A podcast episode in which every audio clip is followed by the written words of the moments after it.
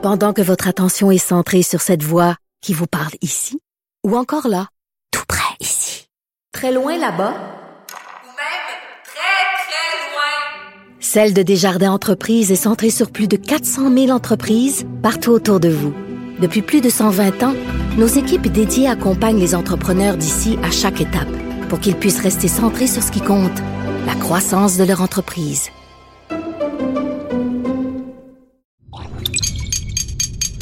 Cube Radio. Silence Veuillez vous lever. La cour présidée par l'honorable François-David Bernier est déclarée ouverte. Entrez dans les coulisses de la justice. Écoutez, vous serez pas jugé.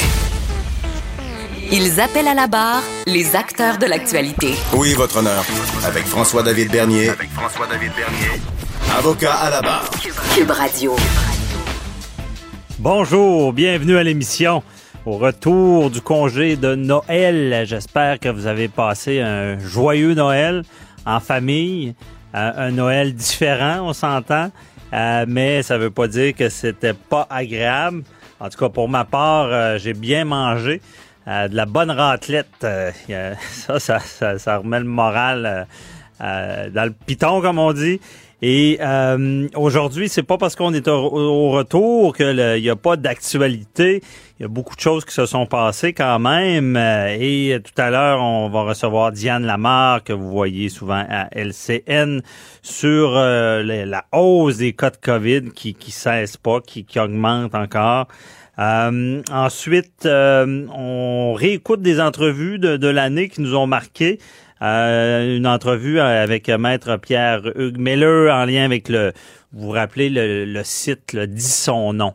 Imaginez euh, quelqu'un qui était visé sur le site euh, voulait prendre action contre les personnes qui l'ont mis là, disant que ce n'était pas vrai, mais il voulait être confidentiel pour pas rebrasser tout ça. On lui refuse ça en cours. Il nous explique tout ça tout à l'heure. et il y a Benoît Duguay de l'École des sciences de gestion qui vient nous parler, bon, n'avais pas pu euh, vraiment faire un Boxing Day. J'ai hâte de voir en ligne si ça a bougé beaucoup. Mais euh, le Boxing Day ne devrait pas mourir avec la pandémie. Il va nous en parler. Euh, là, je, ça va être mon sujet d'introduction aussi. Vous avez vu, le, les, Québécois ont quand même été sages sur les rassemblements quelques dérapages, dont l'histoire au Boston Pizza. On va en parler avec Daniel Kierou, qui est analyste policier. Euh, ensuite, entrevue là, avec euh, euh, Jacques Doucet. Vous avez vu cette semaine, en fin de semaine, le décès de Derek Aucoin. ce jeune homme, parce qu'il était, il était jeune, c'était quelqu'un qui était apprécié. quand on voit ça, ça déchire le cœur parce que c'est, il, voulait combattre son cancer. il est décédé. Donc, et là, je commence l'actualité, une petite revue de l'actualité. Euh, et il y a cette histoire. Ben, vous avez vu là, le, le, reportage du journal à Playa del Carmen euh, au Mexique, où est-ce qu'on voit, bon, on constate que hum, les gens qui sont partis en, voyage euh, ne, ne, ne, semblent vraiment pas respecter les règles sanitaires. C'est une inquiétude qu'on a depuis un petit bout de, de dire, ben, les gens qui, qui partent en voyage vont peuvent ramener le virus on, s'attendait peut-être, mais peut-être pas que rendu dans le resort, au, moins on fasse attention, malgré qu'il euh, y, a, toujours ce risque-là parce que les gens sont, toujours proches. Et bon, la première nouvelle, c'est que les, Québécois ont respecté les, mesures sanitaires, peu d'interventions. On se rend compte que les gens ont fêté différemment, ont respecté les règles. Pourquoi ils les ont respectés? Je pense que la majeure partie de la population était conscientisée, conscientisée sur euh, la situation, sur le la, la, volonté de pas euh, à ce que le système soit en, éclate au retour. On avait euh, cette crainte là, de, de, la montée des cas en janvier, du 4000 cas par, par jour. Et sais, au final, je pense que c'est pour ça que les gens ont respecté. C'est sûr que je le dis souvent, malheureusement, euh, il y a des sanctions qui sont données. Euh, c'est comme les stationnements. S'il n'y avait pas de contravention, et c'est pas méchant, mais les gens stationneraient un peu n'importe où. Sur l'autoroute, s'il n'y avait pas de contravention, ben les gens rouleraient pas mal plus vite, d'après moi. Euh, il y a une surveillance. C'est pas du mauvais monde parce qu'il fonctionne aux contraventions. Mais je pense que l'effet euh, du gouvernement de, de, de déclarer dans, dans l'actualité qu'il y aurait des sanctions et qui séviraient euh, moi, dans les gens du public m'ont contacté et beaucoup de personnes avaient quand même une certaine crainte de, de, de sanctions s'ils ne respectaient pas les règles. Parce qu'on demandait même aux gens de dénoncer. Euh, et je pense que ça, ça, a été un bon facteur aussi euh, de, de, savoir que quand même on pourrait avoir des conséquences. Donc j'ai été témoin de beaucoup de rassemblements qui ont été annulés disant bon on veut pas de contravention et euh, on sait que on, pourrait se faire prendre. Donc cet effet-là dissuasif a fonctionné. Il y a des exceptions. Il y a l'histoire de l'île d'Orléans où est-ce qu'il y était plusieurs, euh, les policiers sont, sont débarqués là, les gens fêtaient, euh, il était au, moins 11, je me rappelle bien, là, et ça a pris deux heures d'intervention. Les gens voulaient pas collaborer et euh, on a émis des contraventions. Ensuite, l'histoire du Boston Pizza. Boston Pizza, qui les propriétaires qui disent que c'est c'est pas eux qui ont organisé ça. Je peux, je peux le croire, là, c'est sûr qu'on on, quand on a une entreprise, surtout un restaurant, on fait euh, confiance aux employés. Ils devaient faire du service de, livraison. Et euh, il y aura un employé qui a, euh, qui, a, invité ses amis. Et là, ça a tourné au party. Il y a quelqu'un qui, on disait aux gens d'être vigilants, qui a dénoncé ça. La police est débarquée. Et euh, on a émis, là, euh, c'est 1500 par tête, on a émis à peu près 17 000 de contraventions. Dans ce dossier-là, par contre, euh, ça sera peut-être pas le pire, là, 17 000 piastres, ça, c'est aux personnes. Et là, c'est sûr que les propriétaires pourraient recevoir une autre contravention. On le sait, hein, ça peut aller jusqu'à 6 000 par, avec la loi provinciale. Et à suivre. Mais le pire pour les propriétaires, Là, ça va, je sais pas comment ça va être géré, mais il y a, la, c'est la régie des alcools et des jeux qui régit ça. Il, y avait de l'alcool de servi. c'est pas de l'alcool euh, à la maison, c'est de l'alcool de bord. Donc, c'est tout est régi. Il n'y avait pas le droit de vendre l'alcool. En théorie, quand un bar vend de l'alcool illégalement, ben là, il peut y avoir des sanctions de la, de la régie des jeux. Là. c'est comme un petit tribunal qu'il y a là, il pourrait exposé et on pourrait vouloir leur retirer leur permis. Mais en tout cas, euh, mais euh, les propriétaires sont vraiment chamboulés de ça, puis le disent que euh, ils trouvent ça très dommage, puis, puis ils espèrent que ces gens-là ont appris. On peut comprendre. ensuite de ça, ben mis, on, on en colère, on, pense à ça, on dit peu de dérapage au Québec. les gens ont été sages. Hey, bonne nouvelle, ça, ça va nous aider pour le retour, euh, pour éviter qu'il y ait une flambée des cas. Mais là, on voit cette nouvelle euh, ce matin, le journal qui débarque à Playa del Carmen au Mexique. Superbe place. Ces gens-là, c'est sûr que on peut pas se cacher qu'on est un peu jaloux déjà qu'ils soient dans le sud et qu'on ait vécu ce genre de Noël-là restrictif. Euh, parce que souvent, on veut pas aller dans le sud à Noël parce qu'on se dit, ben, je veux être avec ma famille, non, je m'isolerai pas. Et là, il y a des gens qui, prennent le risque parce que c'était un risque. On l'a dit, répété. Le gouvernement Legault, provincial, a toujours dit euh, on ne doit pas voyager. Euh, on a mis des restrictions, restrictions strictes ici. On ne doit pas voyager. Mais là, tu as le gouvernement fédéral qui a le pouvoir et qui a encore, d'après moi, euh, dérapé. on se rappelle au début de la pandémie, euh, le, gouvernement Trudeau, euh, Legault était très euh, a pris des mesures rapidement pour essayer de contenir le virus parce que ça venait de l'international au début. Rappelez-vous. Et on disait au, premier ministre, Trudeau, fermez les frontières. je veux dire, quand même, on fait attention ici. Si la, la, champlure d'eau est ouverte puis qu'il y a de l'eau contaminée qui rentre, on aura beau essayer de la, décontaminer ici, ça va continuer. Et là, ça avait pris du temps. Les, les cas avaient augmenté. Finalement, le gouvernement Trudeau avait fermé les frontières, avait été plus mou. Mais là, la question, est-ce que le gouvernement Trudeau a été mou encore? Parce que on va, euh, ces gens-là qui font vraiment pas attention vont revenir et on pourrait payer pour ça. La seule, le, le seul barrage qu'on a pour éviter, c'est que, que ces gens-là reviennent avec la COVID et contaminent d'autres personnes, c'est le respect de la quarantaine à l'arrivée.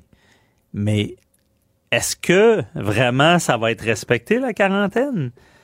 Euh, oui, il y a des, c'est très sévère. Là. On s'entend que les sanctions euh, pour le non-respect, puis là, ça, c'est dans l'extrême. Il faut pas penser que quelqu'un va avoir une amende d'un million de dollars. Mais la loi, je l'ai lu, prévoit, le gouvernement Trudeau euh, parlait de 750 000 dollars, mais la loi euh, sur la quarantaine, ça s'appelle de même, qui est une loi fédérale. C'est pour ça qu'on qu'elle permet qu'il y ait des amendes aussi grosses. Ça peut aller jusqu'à un million de dollars. Et euh, il y a même des peines d'emprisonnement possibles. C'est par procédure sommaire. c'est six mois et c'est par acte criminel. Ça, c'est tout le temps dépendamment de la gravité du geste. Quelqu'un qui sait qu'il est contaminé puis il va en contaminer d'autres, on s'entend que c'est grave. Euh, ça peut aller jusqu'à de l'emprisonnement à cause que c'est une loi fédérale. C'est eux qui ont le contrôle des frontières. C'est de compétences fédérales. Donc, est-ce que euh, est-ce qu'on va vraiment euh, réussir à contrôler? Parce que oui, ça semble sévère, on donne des avertissements, on fait des téléphones, mais sur le terrain, vraiment, on, va être capable de voir? Est-ce que tous ces gens-là ont réellement fait une épicerie avant de partir? Est-ce qu'ils ont vraiment quelqu'un qui va... Est-ce qu'ils vont pas sortir? J'ai des doutes là-dessus. J'ai des doutes. Et euh, encore une fois, pas le choix de dire que c'est quand même frustrant pour ceux qui sont restés ici, un peu la cigale et la fourmi. Euh, ici, on se sent fourmi. Euh, là-bas, ben, c'est un peu cigale. Ils chantent, ils s'amusent euh, dans le sud. Let's go pendant que nous, on est confinés ici. On fait attention. J'avais pas le choix de le dénoncer. Et euh, honnêtement, moi, je, je donne pas beaucoup de points au gouvernement fédéral, Trudeau de pas avoir pris des mesures. Nous, on fait attention, puis laisse les frontières ouvertes. Je sais pas, tu sais, on est tous sortis de ça ou pas là? Ça envoie un message, euh, d'après moi, contradictoire. Donc, euh, on restez là. Au retour de la pause, on parle à Diane Lamar euh, au sujet de la hausse des cas de COVID. À tout de suite. Pendant que votre attention est centrée sur vos urgences du matin, vos réunions d'affaires du midi, votre retour à la maison ou votre emploi du soir. Celle de Desjardins Entreprises est centrée sur plus de 400 000 entreprises à toute heure du jour. Grâce à notre connaissance des secteurs d'activité et à notre accompagnement spécialisé, nous aidons les entrepreneurs à relever chaque défi pour qu'ils puissent rester centrés sur ce qui compte, le développement de leur entreprise.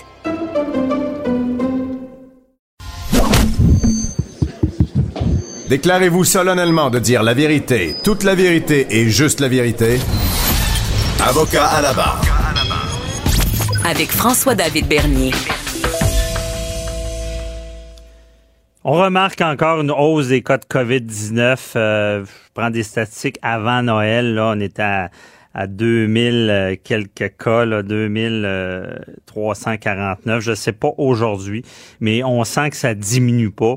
Malgré toutes les mesures qui sont prises, euh, on se demande qu'est-ce qui se passe, comment ça, ça continue à monter?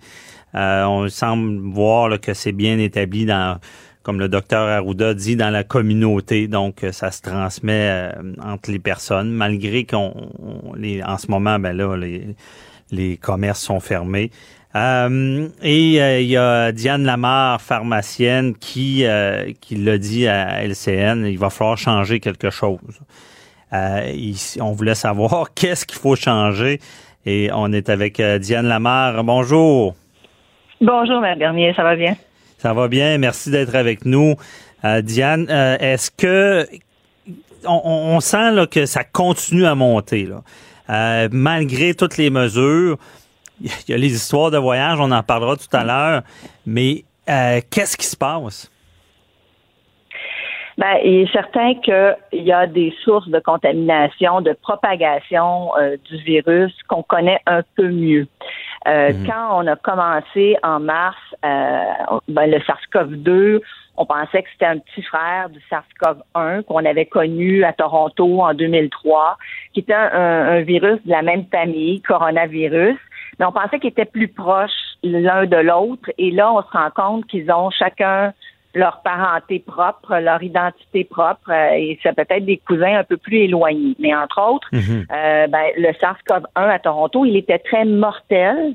euh, et un peu moins contagieux. Il n'y avait pas le temps, dans le fond, de se propager parce que les gens qui l'attrapaient décédaient rapidement. Alors, il s'est un peu auto-détruit lui-même. Notre SARS-CoV-2, il est beaucoup plus contagieux, moins mortel, mais quand même, on le voit, on est rendu à 8000 décès au Québec. Là, c'est c'est- c'est Mhm. majeur, mais il est très, très contagieux. Le mode de propagation, si on commence à, à le connaître un peu mieux. Alors, au début, et, et il faut encore continuer à garder ça, mais se laver les mains, et, mais la propagation par les objets, elle est probablement moins importante que la propagation par les fameuses gouttelettes, ça c'est Mhm. sûr, et même par les aérosols. L'aérosol, pour faire une image, c'est comme un panache de fumée. Alors, Ouais. les gouttelettes, elles sont, euh, elles sont plus lourdes et quand elles sont émises par notre bouche, lorsqu'on parle, lorsqu'on crie, lorsqu'on chante, elles tombent par terre. L'aérosol, lui, il est capable de rester dans les airs et même de monter plus haut, un peu comme un panache de fumée, et de rester dans l'air pendant plusieurs minutes. Euh, ce qui fait que le, la durée du 15 minutes de contact, là, on, on en prend toute la mesure parce que si on parle avec quelqu'un qui émet beaucoup de ce virus euh, de façon tout à fait inconsciente, avant même d'avoir des symptômes, là, deux jours avant, on peut émettre ce genre de panache d'aérosol.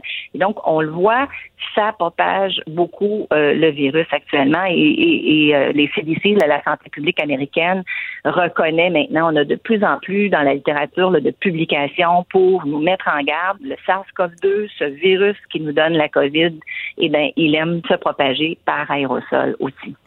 OK. Et aérosol, est-ce que le masque protège de ça ou ça, ça nous tombe dans les yeux de toute façon?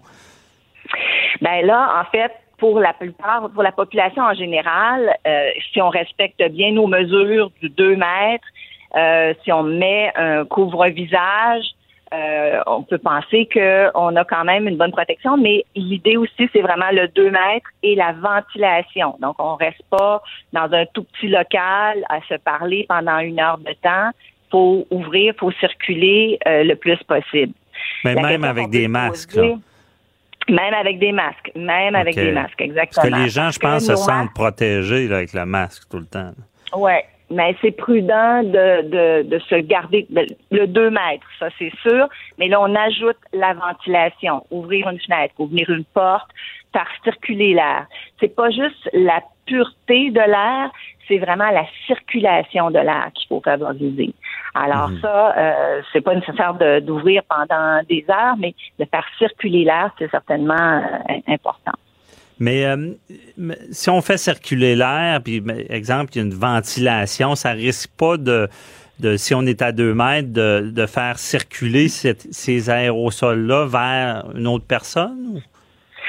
Ben là, en fait, c'est un peu ce qu'il faut faire attention, en fait, avec les ventilateurs. Quand on parle de ventiler les classes, euh, il y a une façon d'installer euh, des ventilateurs si on veut faire circuler. Par exemple, il y a des classes où on ne peut pas ouvrir les fenêtres. Si on peut ouvrir les fenêtres, la mesure de base reste la même, on ouvre les fenêtres, mais si on ne peut pas le faire, il y a une façon particulière de, de, de, de faire en sorte Mhm. qu'on va, on va installer le ventilateur approprié.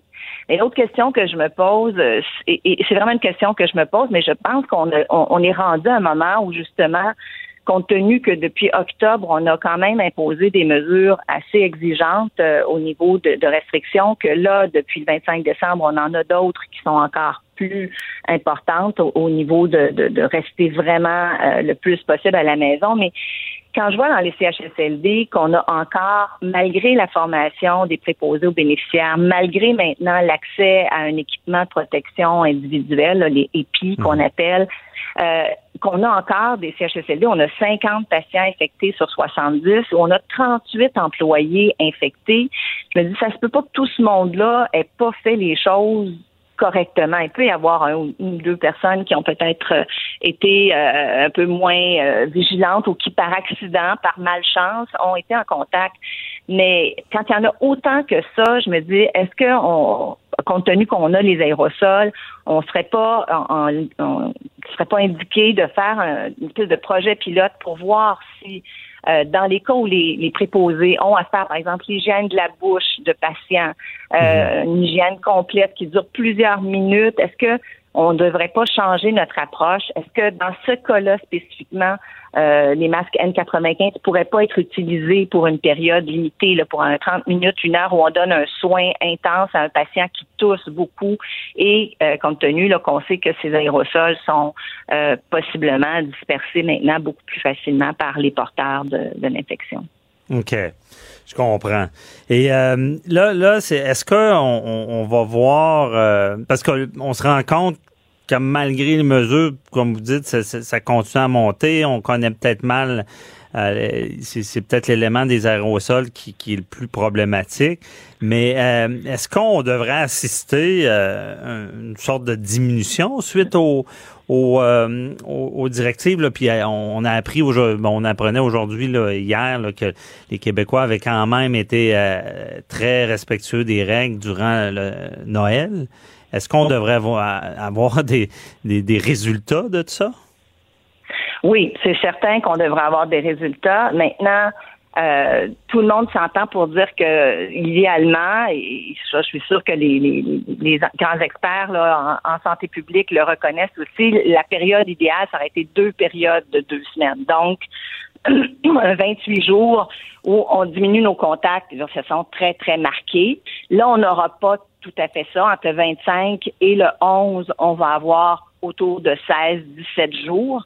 Ceux qui peuvent prolonger la période un peu plus, tant mieux si on peut le faire par le télétravail, si on peut le faire. Euh, mais, mais c'est certain que ça, ça va aider. Sauf que le, le problème, c'est comme vous l'avez dit en introduction, on est maintenant à 2300 nouveaux cas par jour. Ça, c'est, c'est, c'est ce qu'on évalue à partir des tests qu'on fait, là, mais on, peut penser qu'on a, on a plus de personnes qu'on en a. Comme en mars ou en avril, on en avait plus. C'est les gens qu'on testait seulement. Mais juste mhm. pour vous donner un exemple, dans la première vague, on a eu euh, pendant une journée, la journée la plus importante en termes de nombre de cas, ça a été le 1er mai avec 1110 cas. Ça, c'était en mai. Et ça nous a pris jusqu'au mois d'août, alors qu'on était à l'été ou on était à l'extérieur, pour redescendre notre nombre de cas à 62 mhm. cas par jour. Et là, on s'est laissé monter, je le dis sans méchanceté, là, c'est pas, les gens pas fait exprès, mais on est quand même actuellement à 2300 cas par jour. Et euh, ça, c'est préoccupant parce que ça va être long à diminuer, euh, parce que ces cas-là ben, vont se traduire dans quatre semaines probablement par des hospitalisations, puis une semaine ou deux plus tard par des décès. Mais entre-temps, ce qui est très préoccupant, là, c'est vraiment les mois de janvier, février mars où on peut pas encore compter que le nombre de personnes qui vont être vaccinées va être assez important pour empêcher que, ce, que le virus se propage encore. Donc, notre façon de l'empêcher de se propager, c'est vraiment de ne pas se rencontrer. C'est vraiment euh, les 4 M, donc mhm. euh, euh, le masque, les, le lavage des mains, rester à la maison et garder le 2 mètres de distance. Ça, ça va rester vraiment important. Mais maintenant, on aura à revoir certainement des choses. moi, j'aurais aimé, par exemple, pendant la période des fêtes, qu'on évalue le taux de CO2 dans toutes les écoles. Euh, ça, ça aurait été quelque chose qui aurait été intéressant. Euh, pour euh, pour voir vraiment s'il y a des classes parce que c'est sûr qu'il y a eu plusieurs cas euh, dans les dans les classes dans les écoles mhm. professeurs étudiants alors comment on peut faire en sorte d'améliorer et diminuer euh, la propagation à partir de là? Parce que on peut dire ah, ben, on a le vaccin, c'est pas grave maintenant même si on a beaucoup de cas.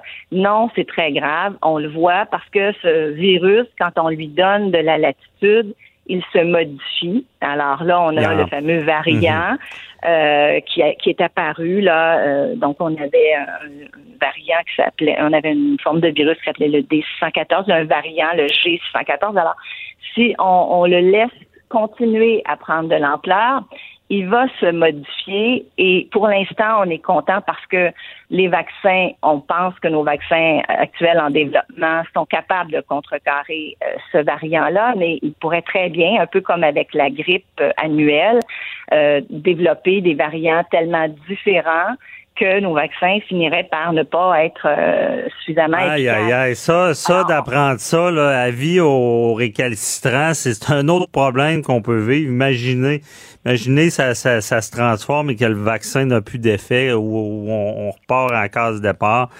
Euh, et là, ça m'amène à, il nous reste deux minutes, les, les, les voyageurs, là, on s'entend qu'une chaîne est aussi forte que son maillon le plus faible, là, et là, on, on a un maillon faible là, avec, avec les voyages.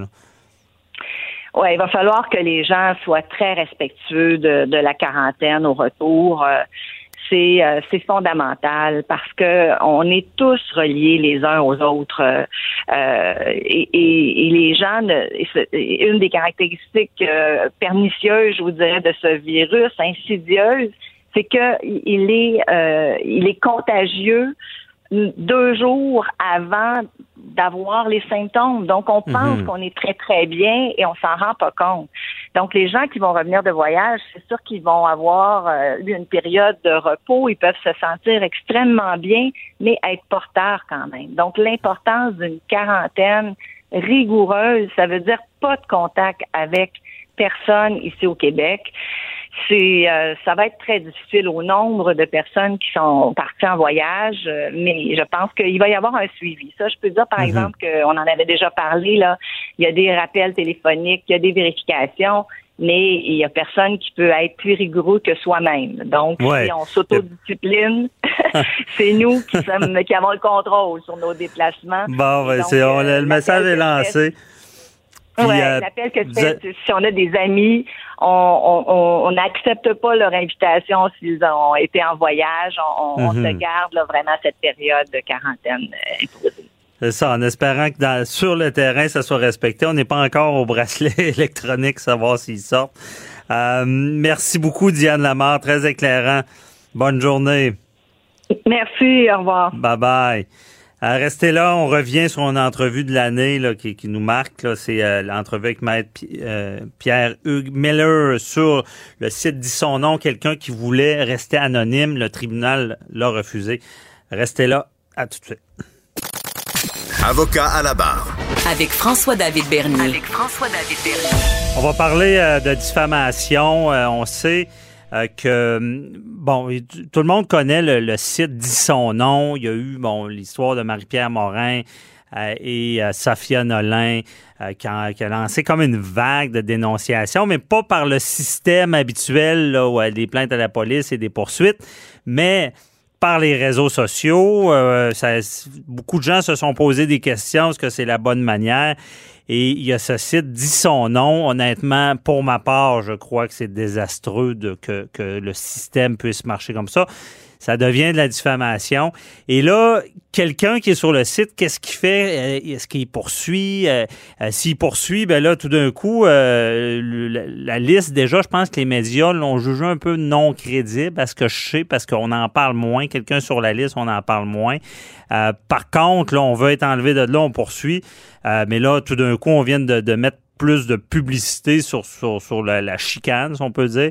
Et là, il y a quelqu'un qui a été débouté en cours. On a, on, lui voulait prendre action pour se faire retirer et avoir euh, peut-être des dommages. Mais la cour vient lui dire non, euh, un procès c'est public, on peut pas rester anonyme. Et on en parle avec euh, l'avocat au dossier, maître Pierre-Hugues Miller, qui est avec nous. Bonjour. Bonjour, M. Bernier. Merci d'être avec nous. Euh, ça, ça, ça nous intrigue. C'est sûr que dans ce domaine-là, je comprends votre client. Vous, ce vous- ce qu'on voulait faire, c'est pouvoir garder l'anonymat pour pas brasser, excusez l'expression, la merde autour de tout ça. Euh, Il y a plus que ça, parce que des demandes qui ont été faites à Rivière-Levée avec le nom de la personne, il y en a déjà déposé. Jean-François Marquis a fait cette démarche-là euh, de son côté à Rivière-Levée, mais euh, mon autre client, lui, se demandait ou demandait à la Cour la protection pour une raison bien simple. Il a perdu son emploi la première fois lorsque la liste est sortie au tout début. Il a perdu son emploi sur la simple fait que son nom s'y retrouvait.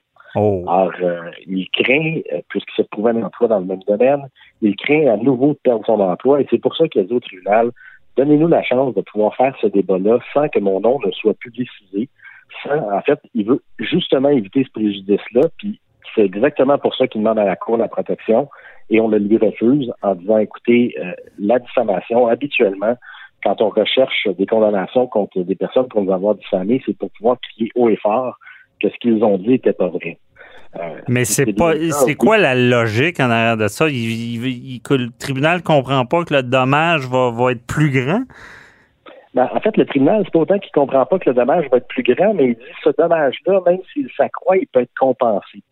Sauf que notre position est un petit peu différente parce qu'on dit s'il perd son emploi une deuxième fois dans un domaine très fermé euh, où euh, on peut évaluer le risque réputationnel d'une façon euh, directe, ben, on peut pas compenser quelqu'un qui a fait toutes ses études dans ce domaine-là puis qui risque de plus pouvoir exercer dans ce domaine-là sur la base d'allégations qui sont, à son avis, fausses et calomnieuses. Ben oui, puis il faut que la personne soit solvable. Je veux dire, c'est beau avoir un jugement, mais ce genre de compensation-là, on s'entend que le commun de mortel ne serait pas capable de le verser. Ben, imaginez, il y a 3000 noms sur la liste de 10 noms. Donc, si chacun d'entre eux devait poursuivre, ne serait-ce que pour 1000 dollars, ça ferait déjà 300 000 dollars de poursuite contre, contre les administratrices du site. Euh, à eux mhm. deux, ça ferait 150 000 dollars chacune, sans compter le fait qu'ils peuvent être toutes les deux responsables pour la totalité de la somme. Alors, ça fait des montants qui sont astronomiques. Moi, mes clients dans ce dossier-ci poursuivent pour 50 000 dollars chacun. Donc, vous aurez compris que, euh, prenons le chiffre de tout à l'heure, multiplions-le par 50, on arrive à des montants qui sont euh, bien au-delà de ce que le commun des mortels a euh, d'actifs mhm. bancaires qui peuvent être saisis. Là. Ben oui, c'est problématique. Mais je veux pas, on n'a pas trop le droit de trop critiquer la Cour, mais on a le droit d'essayer de comprendre.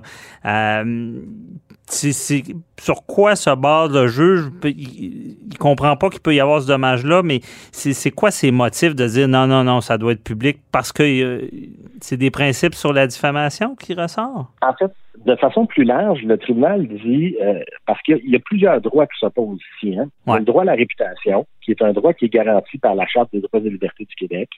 Et il y a aussi le droit à l'information, droit public à l'information, donc le droit de la presse, mais également le droit à la liberté d'expression. Alors, le tribunal met en, opposition ces droits-là, et à mon sens, l'endroit où, le tribunal euh, fait erreur, c'est lorsqu'il dit euh, il faut les mettre sur des, non pas sur des pieds d'égalité, parce que le droit à la réputation, c'est un droit individuel, par opposition au droit du public à l'information, qui est un droit général, donc mm-hmm. accessible à tout le monde. Et c'est là, à mon sens, où on fait l'erreur de pouvoir les hiérarchiser. À mon sens, ce sont tous des droits qui sont sur un pied d'égalité. Et ce n'est pas parce que un individu veut protéger sa réputation. Dans ce cas-ci, la protection de la réputation, c'est à mon sens un droit qui est un droit général aussi, qui est donné à tous et chacun. Mm-hmm. Et lorsqu'une personne veut faire la protection de sa réputation, ben, on doit le mettre sur le même pied d'égalité que le droit à l'information. Et l'endroit où le tribunal, à mon sens, dans son analyse, euh, manque un peu euh, le coup, c'est lorsqu'on ne fait pas la, vérification du poids de l'un vers l'autre. Je vous donne l'exemple suivant. Mm-hmm. Euh, dans le dossier qui nous occupe, le tribunal n'est jamais venu à la conclusion parce que ce qu'on recherchait, c'est essentiellement que le demandeur puisse utiliser des initiales. PM pour ne pas les nommer. donc, on voulait qu'il soit désigné sous le nom PM. Ça n'empêchait pas les médias. Comme en matière familiale, mettons. Ouais ça ne n'empêche pas du tout les médias de pouvoir traiter de la question. On aurait mhm. pu le faire. On le fait en matière familiale, on le fait même en matière criminelle, notamment dans les dossiers d'agression sexuelle, mais également tous les dossiers qui impliquent des mineurs. Mhm. Ça n'empêche pas de discuter de ce qui s'est passé. Là. Ben, écoutez, même vous, vous avez discuté amplement des dossiers de, la DPJ de Granby, par exemple. Mhm. C'est un cas où la protection des mineurs est tout à fait anonymisée. Mais on a discuté de la situation, on discute, vous et moi, aujourd'hui, de la situation, même si dans les faits, ni vous ni moi n'allons utiliser le nom de la personne qui fait cette, demande-là. Ben ça n'empêche pas d'en discuter. à mon sens, la transparence des décisions judiciaires est préservée par cet aspect-là. Mm-hmm. Euh, parce que, le, droit à l'information est fort, je comprends, mais comme vous, vous le dites bien, c'est général. Mais il n'était pas question, parce que c'est ce qui revient souvent. On dit le bûcher public. Euh, les gens ont le droit à la sécurité, à la vie, c'est très important, mais on, quand on analyse l'être humain un peu là, de nos jours, surtout avec les médias sociaux, on peut dire que la dignité d'une personne fait partie de son être. Puis quand on atteint à ça, on atteint, c'est une, une, atteinte qui est grave vis-à-vis d'une personne, qui peut faire qu'une personne, tout le reste de sa vie, va en garder des séquelles importantes. Mais c'était pas dans le poids, ça?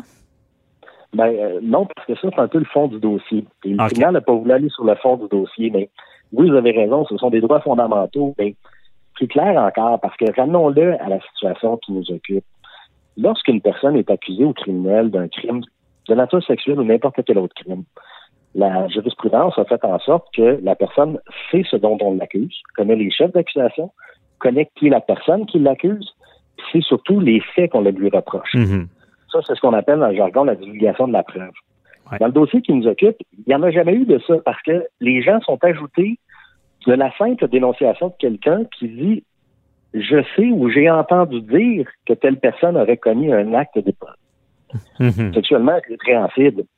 Ben, c'est plate, mais c'est pas tout à fait comme ça que ça marche. Et j'entends les victimes dire oui, mais le système de justice n'est pas parfait au niveau des crimes de nature sexuelle. Elles ont raison de dire ça, ces victimes-là. Le système n'est pas parfait, mais le système parfait n'existe probablement pas. Mhm. On peut travailler à le perfectionner. Il y a déjà des initiatives qui se font. On parle entre autres de plus en plus d'un tribunal spécialisé en matière d'agression sexuelle. Ouais. J'en suis. Je suis de ceux qui pensent que ça serait une bonne idée. Maintenant, quand on regarde la liste telle qu'elle est présentée, puis ces mécanismes-là, ben, je pense qu'on est en train de faire un choix bien pire. Mhm. Donc, ultimement, si on veut améliorer le système, c'est une chose, mais on peut quand même pas remplacer un système de droit, un état de droit, par le simple chaos, puis le fait que tout le monde puisse mettre un nom sur une liste. Ça ne fonctionne pas. C'est un système qui est, à mon sens, bien plus dommageable pour la société que Ben oui. l'être nos tribunaux qui sont pas parfaits, là. On peut Ouais. pas dire que nos tribunaux sont parfaits. Les délais sont parfois trop longs. Il y a des gens qui sont tenus coupables qui. Mais moi, je suis entièrement d'accord. Il faut que les victimes dénoncent, on le dit toujours, mais toujours. Mais la manière que c'est fait, et il, peut y avoir des victimes, il y a deux côtés à, la médaille de, de- de l'autre côté. Et c'est ça qui qui, qui est dénoncé, j'imagine, là-dedans. Là, c'est que euh, le- le- le- ce- ce- cette personne-là a des droits également. Mais Maître Miller, est-ce que euh, est-ce qu'on est en train de construire l'avion en plein vol dans ce domaine-là? Parce que j'ai l'impression que euh, peut-être même vous êtes victime un peu avec le jugement, c'est qu'on on sait pas trop encore sur quel pied danser, que la jurisprudence, on entend ça des fois les décisions antérieures sur ce que ce qui est l'intérêt général, hein, parce que c'est ça, de dénoncer de même en public, ça prend un intérêt, intérêt général. Il y en a qui disaient, ben si on peut éviter d'autres agressions, c'est c'est l'intérêt général, mais supposément que les tribunaux ont pas tranché ça. Est-ce que c'est encore flou dans ce domaine-là? C'est encore flou dans ce domaine-là. Les tribunaux ne l'ont pas tranché. Mais il y a une chose que les gens oublient aussi. Mhm. C'est simple. Mais il y a également un registre des délinquants sexuels qui existe. C'est pas une formule qui est nouvelle, là. Mais pour avoir, pour être, être mis sur ce registre des délinquants sexuels-là, encore faut-il qu'il y ait une condamnation criminelle. Ouais. Donc, les victimes qui dénoncent et qui obtiennent des condamnations criminelles ont la possibilité de pouvoir faire mettre les gens sur cette liste des délinquants sexuels-là. Et ça, c'est bien plus porteur. Mhm. Ah, c'est un registre qui existe déjà plutôt que de vouloir refaire la roue et, et reprendre votre expression euh, qui, qui s'en vient un peu galvaudée de ce temps-ci, vous en conviendrez, de Mhm. l'avion qu'on construit en plein vol. Euh, oui, effectivement, c'est l'avion qu'on construit en plein vol parce que tout le monde dit qu'il n'y en a pas de décision en ces matières-là. Mhm. Il n'y en a pas de décision, mais les tribunaux vont devoir trancher. Et je pense que c'est un dossier qui, euh, qui va devoir être suivi parce Ben que oui. On va suivre ça. Euh, c'est- Ben, ben là, on, on va manquer de temps parce que c'est très intéressant, mais on va suivre ça. Et je veux savoir pour terminer, euh, est-ce que parce que moi je trouve que la logique qu'imposerait ce genre de confidentialité-là, du moins pour faire valoir ses droits, est-ce que vous comptez aller en appel avec ça? Ben, on est en train de regarder les, les, les opportunités d'aller en appel ou, ou non. Euh, il y a d'autres recours qui s'en viennent probablement aussi de la part de d'autres individus. Donc, euh, on va laisser la, la justice suivre son cours. Ben oui. Mais Maître Miller, c'est un point qu'il faut régler. Là. Je pense que ça. Je pense que vous avez, vous avez mis le doigt sur, en tout cas, quelque chose qu'il faut qu'il soit réglé. là. Euh, on, on va suivre ça avec attention si vous allez en appel avec ça. là. Merci, ma dernière. Hey, merci à vous. Bonne journée. Pendant que votre attention est centrée sur cette voix qui vous parle ici ou encore là, tout près ici. Très loin là-bas, Ou même très, très loin. Celle de Desjardins Entreprises est centrée sur plus de 400 000 entreprises partout autour de vous. Depuis plus de 120 ans, nos équipes dédiées accompagnent les entrepreneurs d'ici à chaque étape pour qu'ils puissent rester centrés sur ce qui compte, la croissance de leur entreprise.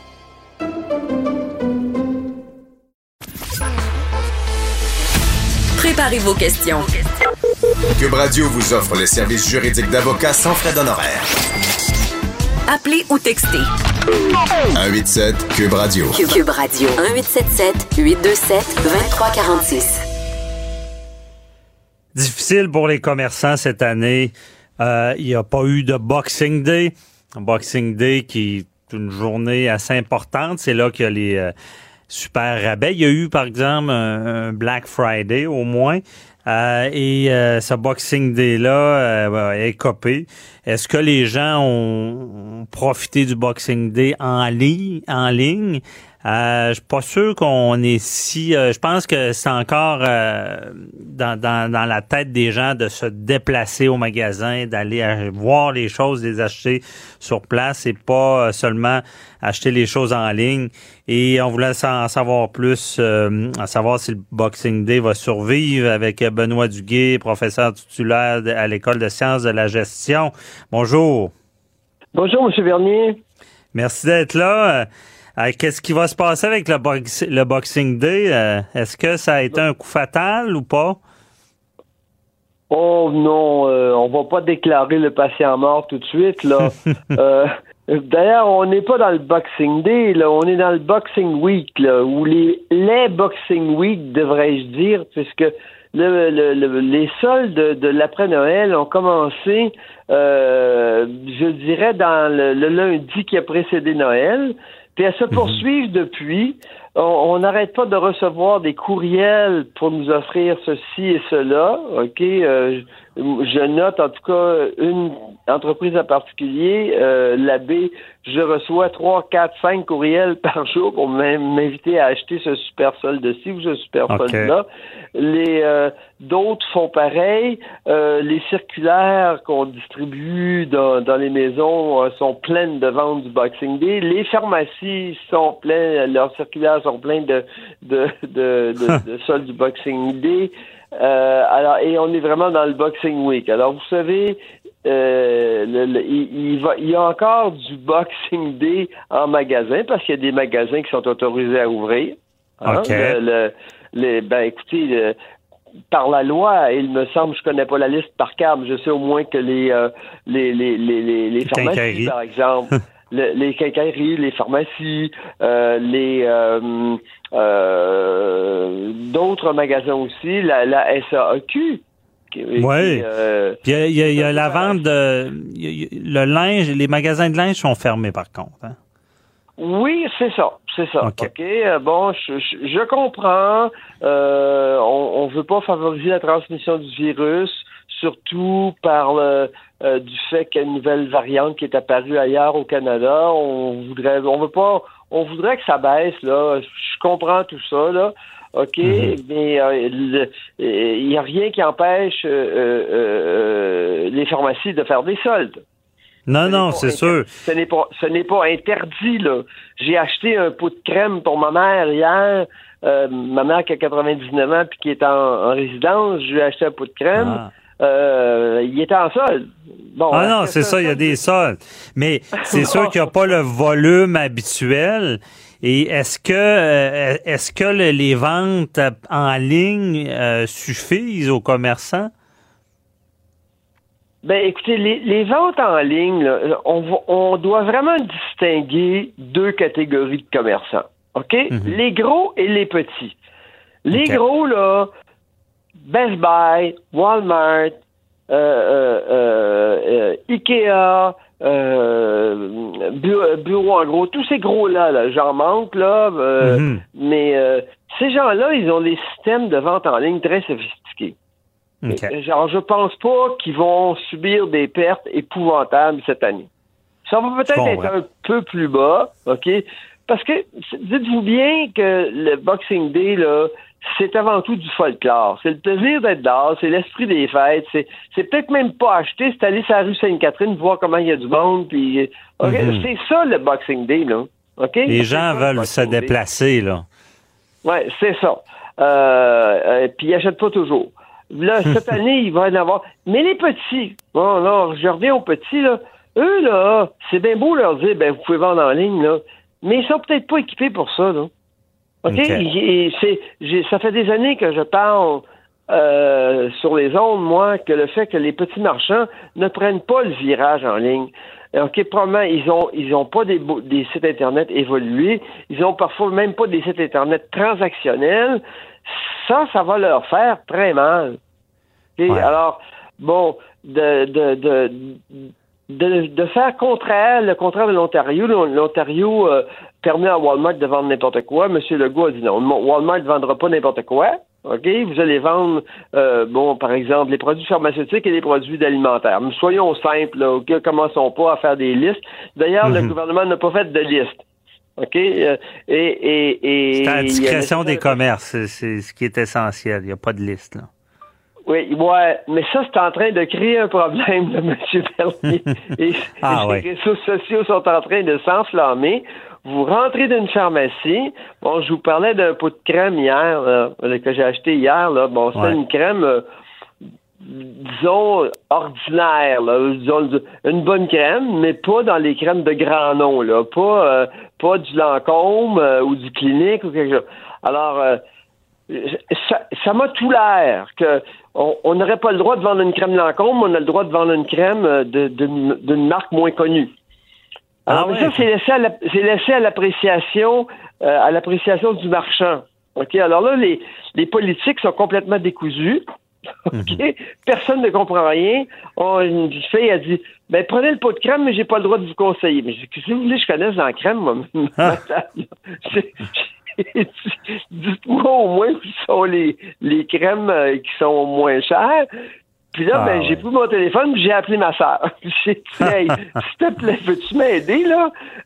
puis après ça, là, une autre, une superviseure, elle nous dit, ben non, ben non, t'aurais pu conseiller monsieur, là. Euh, Pourquoi puis, pas euh, conseiller? C'est c'est ça, on est dans un flou, là. Ça, Ah, ouais, euh, ouais, les- dans matière de, chicane, là, on aime ça, le flou, les avocats, là. C'est le gris, là. On sait pas trop. Ah, ça, va être- amène ça du va débat. être bon pour vous, ça va être bon pour vous, ça, là, là, parce qu'il va y avoir bien des réclamations. Mais savez-vous à qui c'est le plus nuisible, là? Moi, je, écoutez, je veux protéger les petits marchands. Je suis donc d'accord avec M. Legault. OK? Mhm. Mais là, là, euh, en ne mettant pas des consignes strictes, et, M. Legault est trop intelligent, c'est pas lui qui a fait ça, là. On a laissé ça à, à- à des subalternes qui se sont facilité la tâche. Ils dit, bon, on va laisser tout le monde faire apprécier ça comme ils veulent, puis euh, voilà. Euh, chacun inter- interprète à sa manière.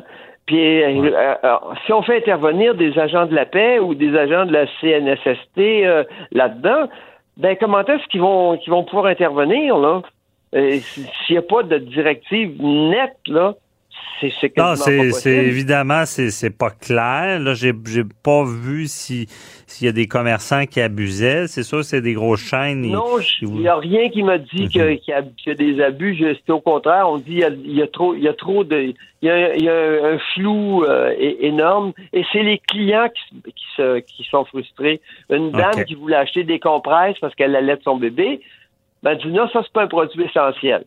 Ah Ben là, par exemple, là, vous allaitez votre bébé, puis c'est des compresses pour, les- pour vos seins qui sont pas un produit essentiel. Ouais. Il me semble que c'est au moins aussi essentiel qu'une bouteille de vin à la SAQ. Là. Ben. Et, euh, Non, ça laisse beaucoup de discrétion. Ça, c'est dangereux, la discrétion. Euh, J'avoue que c'est problématique. Ce qui est essentiel, ce qui ne l'est pas. Là. Il y a la, la Ouais, définition large, puis il y a la stricte. là. Euh, certains vont aller dans large, puis d'autres la stricte. Ça, ça peut causer problème. Mais c'est, si vous parlez des petits commerces, là, euh, je comprends. Est-ce que, parce que déjà, les petits commerces, euh, on peut dire, n'arrachaient, là, et ce qui se passe Ah, là, c'est, c'est-tu, euh, est-ce qu'on vient de précipiter ce qui, si- un phénomène qu'on constatait déjà, les gros euh, grossissent puis les petits meurent? Ben écoutez, les petits étaient déjà en train de mourir avant la fermeture. OK? Mhm. Les petits ont subi la fermeture du printemps. Hein, les restaurants, parlons-en même plus, là, OK? Ça, c'est, c'est, c'est- je dirais que s'il y a, s'il y a 40% des restaurants qui survivent, là, je vais, je vais être surpris. OK? Pour, pour les petits commerces, c'est un peu la même chose. Et puis là, c'est un peu le coup de grâce.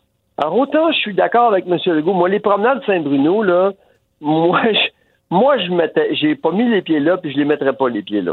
Fait qu'on les ferme, là, OK, je vais pas me plaindre de ça. C'est une bonne précaution pour éviter les, euh, les, les, les, les infections. Mhm. Mais les tout petits marchands à Saint-Bruno, parce qu'il y a des marchands locaux là, qui vendent des souliers puis des, des- puis des, euh, euh, des vêtements. Et Mhm. puis eux, là, on rentre par la porte de la rue, il n'y a pas, y a pas d'attroupement qui peut se faire là. Et puis on a le droit d'admettre euh, ce- c'est tant par 20 mètres carrés. Je pense qu'il y a des magasins qui ont le droit d'avoir trois personnes à la fois dedans. Là. OK? Ouais. Alors, moi, personnellement, et je, je ne veux pas ça comme une critique pour M. Legault et son gouvernement, mais moi, il me semble qu'on aurait peut-être pu dire, ben, les tout petits qui ont une porte sur rue, qui admettent peut-être quelques clients à la fois, on aurait pu les laisser ouverts, ça leur, ça leur aurait donné un coup de main. Mais on, c'est là- être plus sévère sur la- l'accès et le nombre de personnes et laisser les magasins ouverts? là? Oui, c'est ça, mais pas, mais Mhm. pas les gros magasins, là. là. Pas, pas, pas Ikea, euh, pas euh, Bureau Des petits pas- commerces, Pas, là. Best Buy. Oui, oui, oui, des petits, petits commerces. L'idée, Mais- là, c'est c'est toujours la même idée. C'est d'éviter la socialisation. Hein. C'est ça Ouais. l'idée. On veut pas de contact euh, euh, euh, proche avec les gens. Et ça, on peut, pas- on peut pas autrement qu'être d'accord, euh, qu'être d'accord avec ça. Mais le problème, c'est ça. on laisse les petits ouverts, là, tout d'un coup, les gros qui vendent la même chose vont dire, ben là, c'est plus juste. c'est ça, on se ramasse des fois. Ouais, ça- ouais, ça- oui, ça, vous Ouais. avez raison. Là. Si les gros ouvrent puis vendent ce que vendent les petits, les petits se plaignent. Si on ouvre les petits, on n'ouvre pas les gros.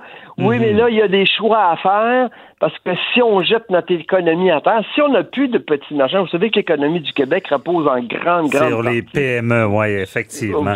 Voilà. mais c'est vraiment euh, à, à suivre. C'est sûr qu'on a hâte que ça passe. Puis je comprends la détresse des petits commerçants. Je peux, Ah, en tout cas, j'imagine même c'est pas ce qu'ils facile de vivent. se prononcer.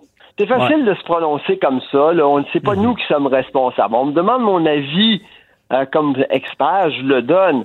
Mais cela dit, je ne critique pas le gouvernement. Là? Mhm. Non, non. Il y a on comprend bien qu'on est en analyse. Eh, désolé, c'est tout le temps qu'on avait. Merci, euh, Benoît Duguay, de nous avoir éclairé avec ce Boxing Day.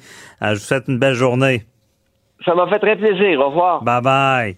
Eh, au retour, on parle avec Daniel Clérou euh, sur, sur les, les, les, les, les Québécois qui ont été sages à Noël et quelques récalcitrants. À tout de suite.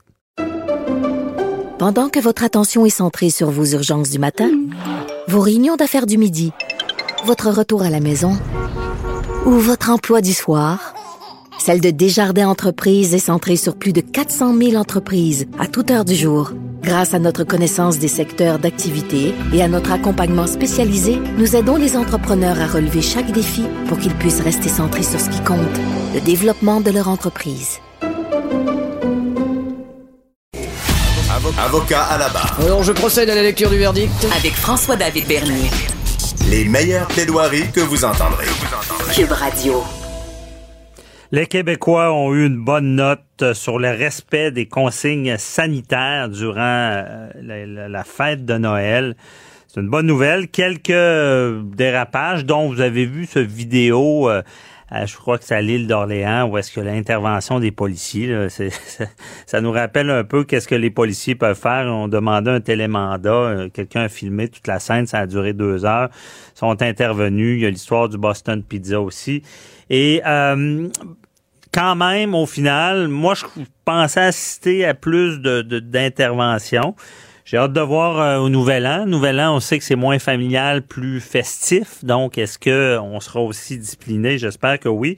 Ah, mais évidemment, on en avait parlé avant, avant le temps de Noël avec euh, Daniel Kirou, qui est euh, policier à la retraite, euh, analyste en affaires policières, qui est avec nous. Bonjour, Daniel. Bonjour, Maître David. Donc, euh, comment euh, comment on explique pourquoi les Québécois de bonne note craignent des contraventions ou volonté sociale de, de ré- régler, euh, de, de combattre la COVID? Euh, Je dirais un peu des deux, mais euh, la majorité des la majorité des questions que je me suis fait poser euh, depuis une semaine, même suite aux interventions que j'ai faites dans les médias, c'était toujours si je me fais prendre, ça va coûter combien? Donc, ce que j'ai pu comprendre, c'est qu'il y en avait du monde qui avait pas mal peur de se faire prendre, pas mal plus que d'attraper la COVID. Mais Ok. ça a fait que quand tu jases avec des gens qui ont été, qui sont plus socialement impliqués, on voit aussi que les gens aussi veulent respecter et s'arrangent pour euh, minimiser les risques. Et euh, c'est euh, c'est tout à fait à l'honneur de- des Québécois qui, pour le temps des fêtes, qu'est-ce qui s'est passé. Mhm. C'est Donc, mais à quelque part, c'est un peu comme sur l'autoroute, quand les gens, sans, sans sanction, des fois, on, est humain, on me semble, on, fait un peu moins attention. Tu l'as vécu. Daniel, les, les policiers Ben ont... En sécurité routière, là, on dit toujours que lorsque les gens ne voient pas de police, ben on pèse un petit peu plus sa pédale. À partir du moment qu'on voit une police avec des gyrophares, on ralentit, puis on en a quasiment pour... euh, euh, Il y a des statistiques qui disent à peu près un mois que les gens font attention. Quand ils se font arrêter, c'est plus longtemps. Mais là, je pense que les amendes étaient, euh, étaient tellement élevées que les gens euh, avaient peur. Il y en a qui ont pris des chances. Je- dans la région de Québec, euh, je sais pas ce qui s'est passé, mais on dirait que c'est toutes là qu'ils ont pris cette année. Euh, Mais je pense juste que c'est parce que les journalistes étaient plus euh, présents dans votre région, mais euh, dans la région de Montréal, ils doivent en avoir aussi certains. Ouais, c'est sûr que tu l'avais annoncé, là, les policiers euh, allaient pas débarquer euh, parce qu'il y avait une personne de trop dans une résidence ou vérifier euh, euh, est-ce que euh, il y a une bulle qui était défaite, euh, vérifier si une personne seule avait fréquenté deux ou trois bulles, Tu sais, on n'était pas là, là, on était dans, Non, non, non, dans non. les interventions.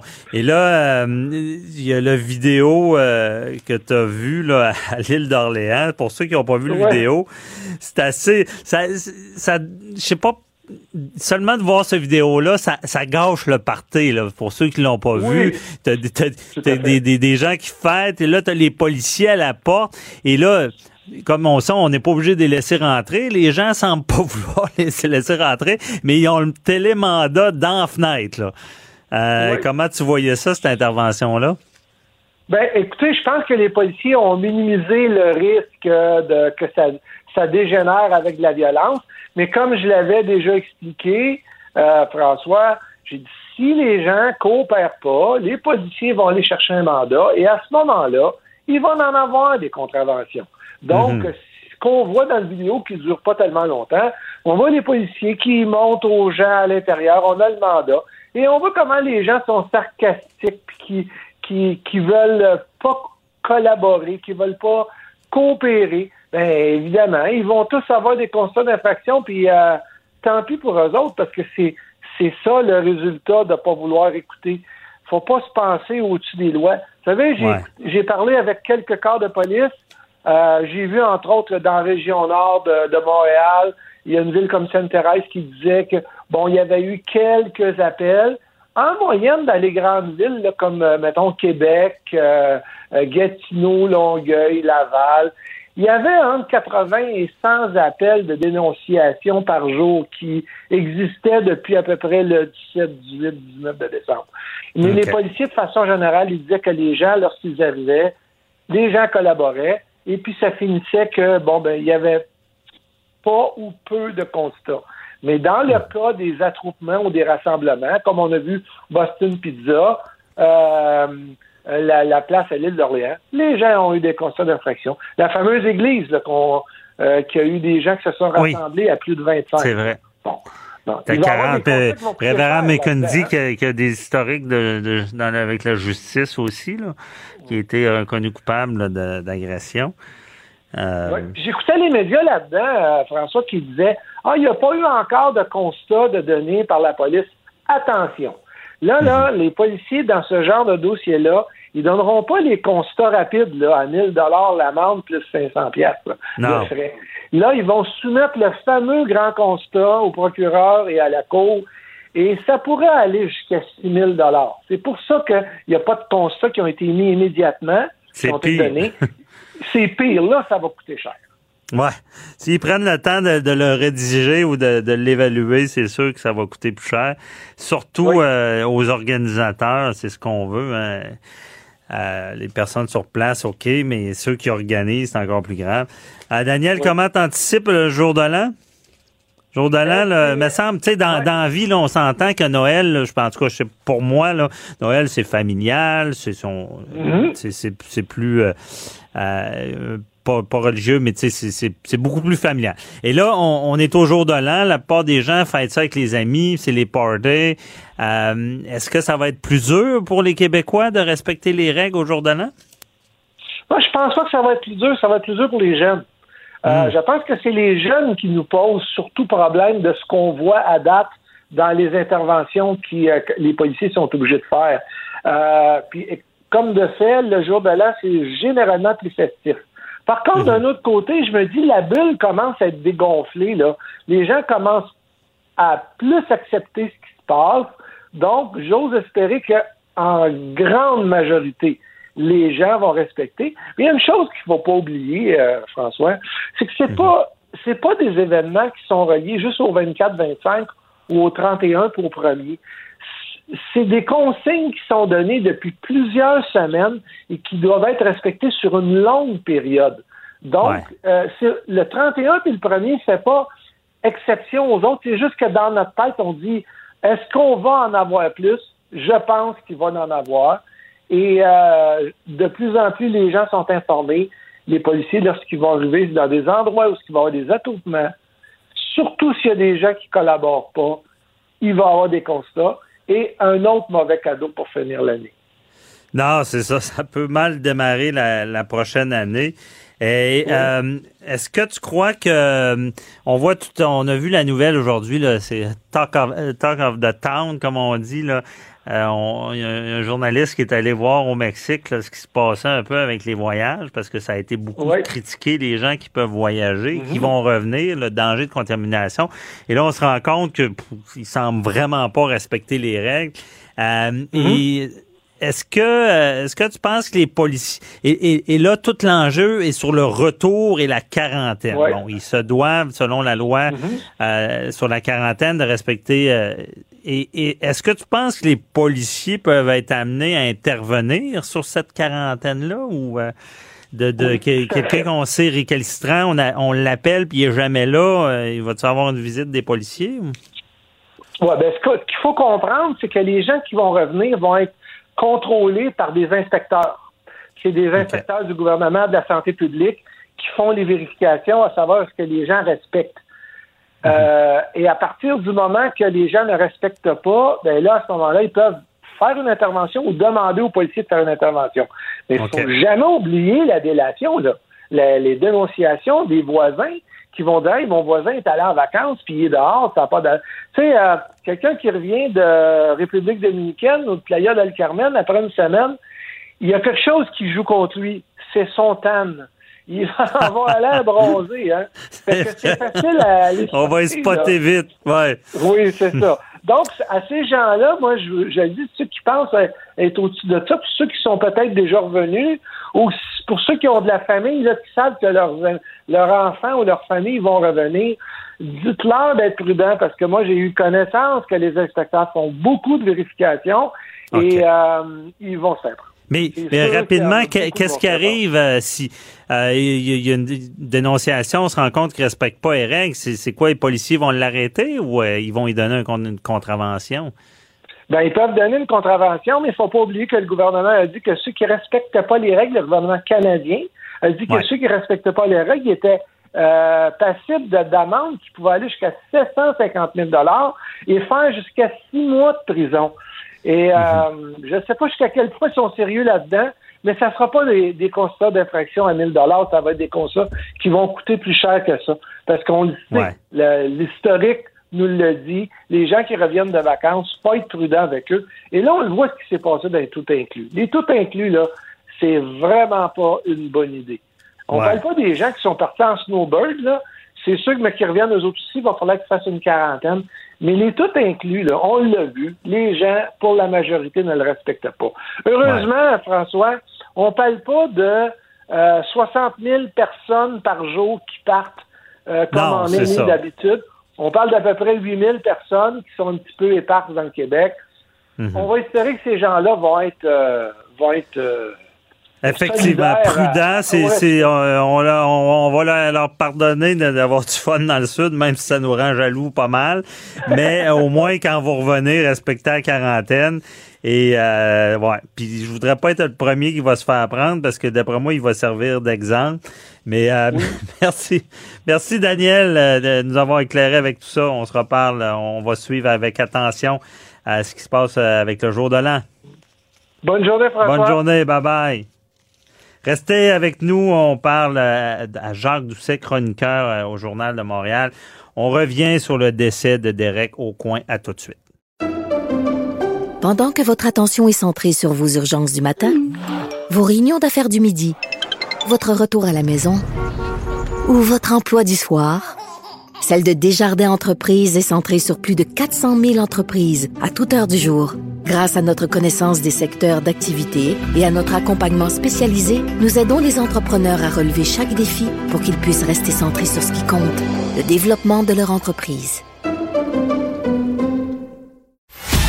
Avocat à la barre. Avec François-David Bernier. Des avocats qui jugent l'actualité tous les matins. Pour ceux que, bon, qui ont écouté les nouvelles euh, en fin de semaine euh, dernière, euh, il y a le décès de- d'Éric euh, Aucoin qui, euh, qui a chamboulé quand même le Québec. Euh, Derek Aucoin, là, on, le voit, euh, c'est un jeune homme quand même, 50 ans, euh, qui, qui a, qui a eu un diagnostic de cancer du cerveau. Et un homme, euh, moi je le connaissais pas personnellement, mais un homme là, qui semble très positif, euh, qui euh, fait une entrevue avec Dave Morissette, là, où est-ce qu'il disait qu'il ne, ne comptait pas euh, mettre le genou à terre et voulait se battre contre son cancer. Et quand, quand on apprend la nouvelle que le- le- cette personne-là est décédée suite au long combat avec le cancer, ça ça nous ça n'a pas le choix de nous marquer quand même. Euh, et d'autant plus qu'on se dit Colin, il, il vou- il voulait se battre. C'est une maladie qui est terrible. Euh, et euh, on voulait en savoir plus euh, sur lui, avocat à la barre. Donc, il y a Jacques Doucet, qui est chroniqueur au Journal de Montréal, Journal de Québec, qui est avec nous. Bonjour. Bonjour. Merci d'être là. Euh, je sais que bon, Derek Aucoin, c'est une personne connue, mais c'est pas tout le monde non plus qui le connaît. Euh, Pouvez-vous nous dire qui était Derek Au- Aucoin? Ben, je pense que Derek Aucoin, il l'a prouvé au cours des, des derniers mois. C'était un battant, c'est un gars qui euh, a toujours travaillé très fort pour tenter d'atteindre son but et malheureusement, ses derniers efforts ont été vains contre cette terrible maladie qui est le cancer du cerveau. Et dans le cas de Derek, euh, c'est un bonhomme qui a travaillé euh, très fort tout au long de sa carrière dans les rangs mineurs. Il a été dix ans comme lanceur dans le réseau de, des filiales des Expos et ensuite il a lancé dans le réseau des filiales des Mets. Et euh, euh, finalement, un jour, il a réalisé son rêve, celui de lancer dans le baseball majeur. Oh. Et moi, j'ai eu le privilège d'être euh, le descripteur du match. C'était le 21 mai à San Francisco contre les Giants, lorsque Derek avait été rappelé des, des Lynx d'Ottawa, qui était la filiale 3A des, des Expos à ce moment-là, et il s'est présenté au Monticule pour affronter les Giants de San Francisco. Et là, il réalisait vraiment là, euh, le rêve de sa vie de joueur de baseball, parce que il y a énormément euh, de, de jeunes qui aspirent à une carrière dans le baseball majeur et qui, malheureusement, n'atteignent jamais leur but.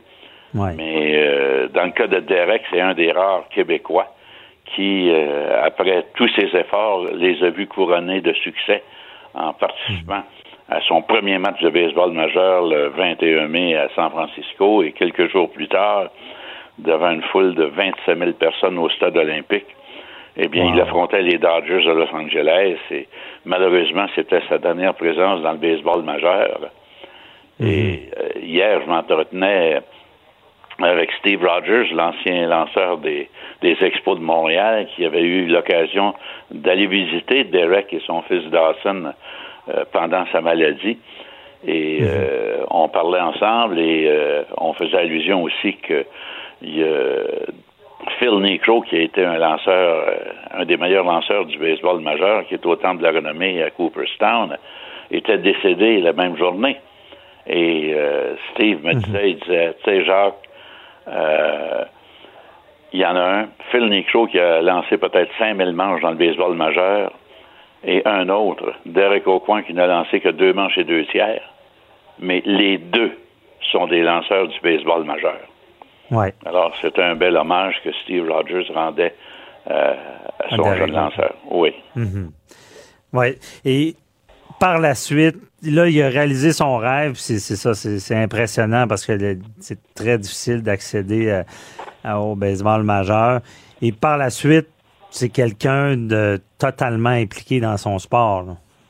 Oh oui, écoutez, euh, c'est un c'est un bonhomme qui, euh, dès qu'il est revenu au Québec, parce qu'il avait travaillé longtemps euh, euh, à New York et ensuite avait été à Toronto, et c'est un gars qui a toujours euh, euh, donné des cliniques de baseball pour intéresser les jeunes à son sport.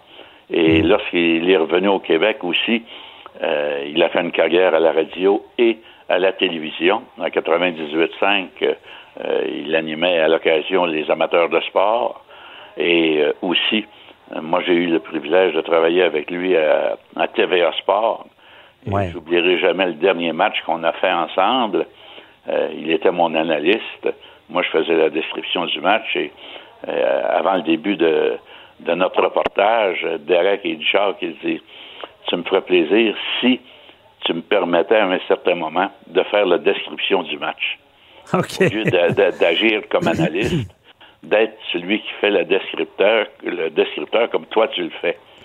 Et Ah, ouais. euh, en quatrième manche, euh, sans le prévenir, j'avais dit Et maintenant pour la description des trois prochaines manches, voici Derek au coin. Et Derek m'avait regardé avec euh, une lueur incroyable dans les yeux. Et à la fin de la rencontre, il dit Jacques, je te remercie tellement de m'avoir donné cette occasion-là. Wow. Et plus récemment, euh, lorsque j'avais acheté son livre, La tête haute, qui est sa biographie qui, qui a été rédigée par euh, euh, Guillou, euh, Benoît Guillou, euh, il avait signé dans les premières pages Jacques, j'ai hâte de faire un autre match avec toi. Et malheureusement, ce, ce vœu-là ne s'est jamais réalisé. Mhm. Au moins, il l'a fait une fois, il l'a réalisé. Et son combat contre le cancer, euh, ça a duré combien de temps? Ben, je pense que ça a commencé aux alentours du mois de juin 2019. Euh, moi, je me souviens, euh, il devait travailler à TVA Sport ce, ce- cette journée-là. Et il était à l'antenne de 98.5 lorsqu'il a, il a, il a semblé perdre connaissance. Et immédiatement, on a fait venir l'ambulance pour le transporter à, à l'hôpital. Et, et euh, moi, on m'avait appelé d'urgence pour le remplacer euh, à TVA Sport parce que il y avait un match de baseball dans lequel il devait agir comme analyste pour Denis Casavant et, et là, il pouvait pas se rendre. Alors, on m'avait appelé pour me, me demander d'aller le remplacer aux côtés de Denis. Et euh, je l'avais fait, évidemment. Et euh, par la suite, euh, on, on avait échangé. J'ai eu le privilège d'aller prendre une longue marche avec lui euh, près de son domicile. euh, euh, C'était à l'automne 2019, je crois. Et euh, on avait jasé ensemble. Après, après cette marche-là, on était rentré à, à la maison pour jaser avec son épouse Isabelle. Malheureusement, Dawson, son fils, était déjà couché. On avait regardé quelques manches d'un match de baseball et ensuite j'étais rentré à la maison. Et ça, vraiment, c'est la dernière fois que j'ai parlé, euh, je veux dire, visuellement avec euh, Derek. Euh, après, on échangeait des courriels, on, on parlait au téléphone, mais ça a été vraiment la dernière fois que j'ai eu un contact visuel avec lui. Et euh, on savait évidemment que c'était une lutte qui était vouée à un échec parce que euh, plusieurs années auparavant, un autre membre de l'organisation des expos, Gary Carter, avait succombé au même, euh, au même cancer du cerveau. OK. Alors, euh, aujourd'hui, euh, Derek se retrouve avec Gary dans un monde qu'on espère meilleur, Puis Mhm. ça doit être une, une Ah. formidable équipe pour affronter qui que ce soit sur un terrain céleste. Effectivement. Et euh, mais c'est quand même, je pensais que ça avait duré plus longtemps. C'est c'est quand même fulgurant là, comme cancer. euh. et quand quand il s'est évanoui à TVA Sport, c'est- il, savait pas qu'il non, il était à 98,5 à ce ah moment-là. 98 OK. Oui, Et- oui. Et euh, il faisait, il animait une émission de radio. Et après cette émission-là, il devait s'amener à TVA Sport pour Ok, le match de baseball et être analyste. Et malheureusement, il ne pouvait pas se présenter. Il a été hospitalisé d'urgence. Parce que c'est là qu'il a découvert qu'il avait ce cancer là. Oui, mais on ne savait pas dans quelle mesure le cancer était euh, présent dans son cerveau. On- euh, il était au CHUM. euh, on l'a opéré. Ouais. Et là, on a réalisé que on pouvait peut-être retarder la progression de la maladie, mais que malheureusement, on ne pouvait pas l'éliminer. Ah ouais. Alors ça, il était, euh, il était bien conscient de ça, mais lui, il disait non, je m'en vais le battre, euh, ce maudit virus-là qui me ronge le cerveau. Et, euh, il a travaillé très fort, il a toujours été un bonhomme qui avait une attitude positive. Et il a gardé ce- ce- cette attitude-là, je suis persuadé, moi, jusque dans ses derniers moments. Et malheureusement, il nous a quittés à l'âge de 50 ans, ce qui est incroyable. Non, c'est très jeune, puis euh, il semblait en forme. mais C'est assez, c'est dévastateur. Puis il, il laisse une famille. euh, son fils a quel âge? Il y a 10 ans, Dawson a 10 10 ans. Oui, oui, oui, oui. Alors, c'est, euh, c'est- il va continuer de grandir. Il a connu son père tout de même un peu, mais jamais dans la proportion. Moi, j'avais vu euh, les yeux de Dawson lorsque Derek a été admis au temple de la renommée du baseball québécois. Il était euh, avec lui à ses côtés, avec Isabelle. Euh, on était au château du Mont-Saint-Anne pour euh, le congrès de fin d'année de, de Baseball Québec. C'est à ce moment-là qu'on avait admis Derek au temps de la renommée du baseball québécois. Et euh, il était encore en très bonne forme à ce moment-là, mais malheureusement, la maladie a dégénéré et l'a emporté. Ouais. C'est ce qu'on ce qu'on voit. On on n'aime pas savoir ça, la, la, la maladie qui l'emporte comme ça. Et euh, le, si on parle, parce que je pense qu'il voulait, il travaillait aussi au retour des expos, si je comprends bien. Ben, il est impliqué, c'est que comme tous euh, les amateurs de baseball, on souhaite un jour que le baseball majeur revienne à Montréal. Et euh, moi, une de mes dernières présences au stade olympique en compagnie de Derek, c'était lors du dernier match euh, hors concours que les Blue Jays de Toronto euh, venaient disputer à Montréal. Et euh, les organisateurs avaient invité beaucoup de- d'anciens joueurs des expos, dont Derek. Et euh, moi, j'avais été un des privilégiés aussi à être invité, à être présenté à la foule. Et euh, encore une fois, j'ai on a j'ai une photo de Derek en compagnie de lui, le- lui avec son numéro 66, puis moi j'avais le numéro 33. C'était pas le numéro de Larry Walker, c'était les 33 ans que j'avais passé au micro des expos.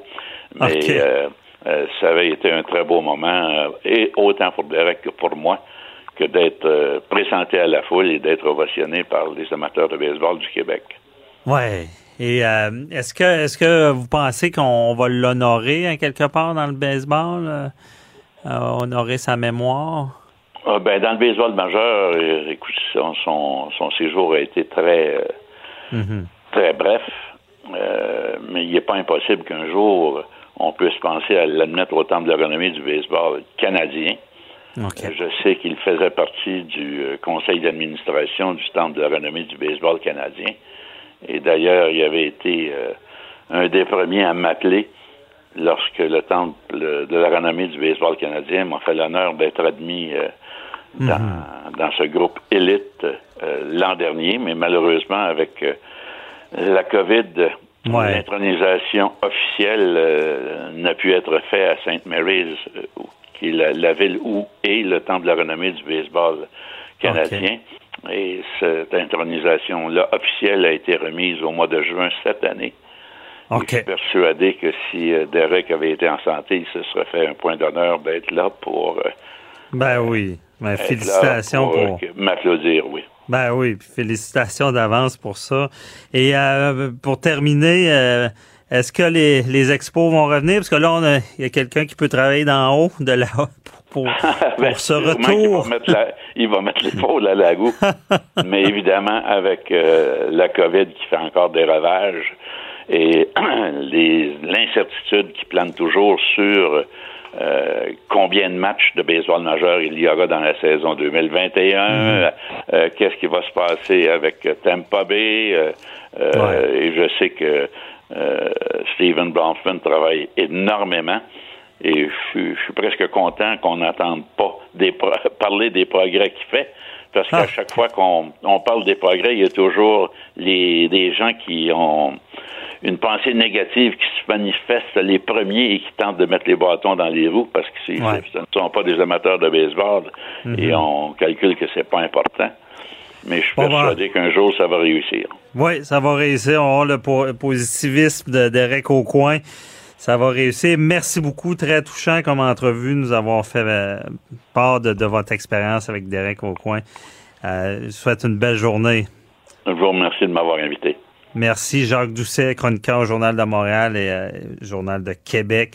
Euh, restez avec nous. Une autre entrevue qui nous a marqué euh, cette année, euh, c'est euh, Richard euh, Goudreau, euh, qui est producteur de la franchise Les Boys. Et là, c'est Comédia qui achète Les Boys. Et il nous explique, et si vous voulez savoir l'origine des personnages de Stan Meo, il nous l'explique maintenant. Avocat à la barre. Avec François-David Bernier. Des avocats qui jugent l'actualité tous les matins. La franchise euh, Les Boys passe aux mains de Comédia cette semaine. On apprend ça en primeur. Euh, et Les Boys, ben, vous connaissez tous euh, ces films mythiques, si on peut dire. Tout le monde les connaît au Québec. Et euh, ça intéressant, avocat à la barre, bon, savoir que les, les- tous les droits passent à Comédia. Donc, on, on en comprend qu'il y aura une autre vie aux Boys. Et là, je je pense qu'on parle du petit écran. Et on voulait en parler avec la personne concernée, Richard Goudreau, qui est le produ- scénariste, producteur, réalisateur et euh, qui, qui- qui détenait cette franchise-là des Boys. Bonjour. Bonjour. Bonjour. Merci d'être avec nous. Donc, euh, euh, vous étiez le, le détenteur de tous ces droits là, de, des, des, des, des- des Boys, là, des films euh, et tout ce qui vient avec. Là. Ah, J'ai créé les Boys. Ah, puis Ouais, vous êtes le créateur aussi?